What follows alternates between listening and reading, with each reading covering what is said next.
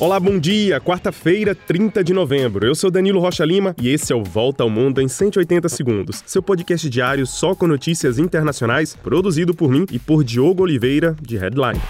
Começamos o dia com notícias dos Estados Unidos, onde o Senado americano aprovou uma lei para proteger o casamento de pessoas do mesmo sexo. O Senado se apressou a votar a medida depois que a Suprema Corte do país, de maioria conservadora, revogou o direito ao aborto lá no mês de junho deste ano. A união entre pessoas do mesmo sexo é garantida por lei no país desde 2015. Por isso, os senadores votaram para assegurar esse direito. A Câmara dos Deputados deve se pronunciar na semana que vem sobre o texto votado pelo Senado, o que deve ser uma mera formalidade. Em seguida, ele será imediatamente assinado pelo presidente Joe Biden, que comemorou o voto no Senado ao dizer, aspas, amor é amor e os americanos deveriam poder se casar com a pessoa que amam. Fecha aspas. Na China, mais confrontos entre manifestantes e a polícia continuam a acontecer em várias partes do país. O maior de todos aconteceu ontem em Cantão, cidade do sul da China. As manifestações contra as restrições sanitárias continuam, enquanto que as autoridades do Partido Comunista Chinês dizem que é preciso, entre aspas, reprimir as ações criminosas que perturbam a ordem social.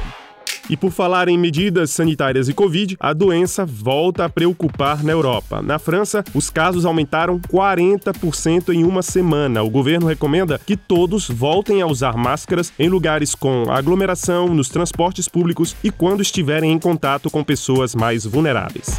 Olha, os cientistas do grupo farmacêutico japonês Eisai e do americano Biogen comemoram os resultados de um estudo clínico sobre um medicamento usado no combate ao Alzheimer. O estudo, que está em fase 3, demonstra que os pacientes tratados com o medicamento Iecanemab apresentaram uma redução de 27% do declínio cognitivo. Mas o estudo também mostrou que efeitos colaterais podem aparecer em quase 30% dos pacientes tratados, que apresentaram hemorragias ou edemas cerebrais. Os resultados serão publicados hoje na prestigiosa New England Journal of Medicine.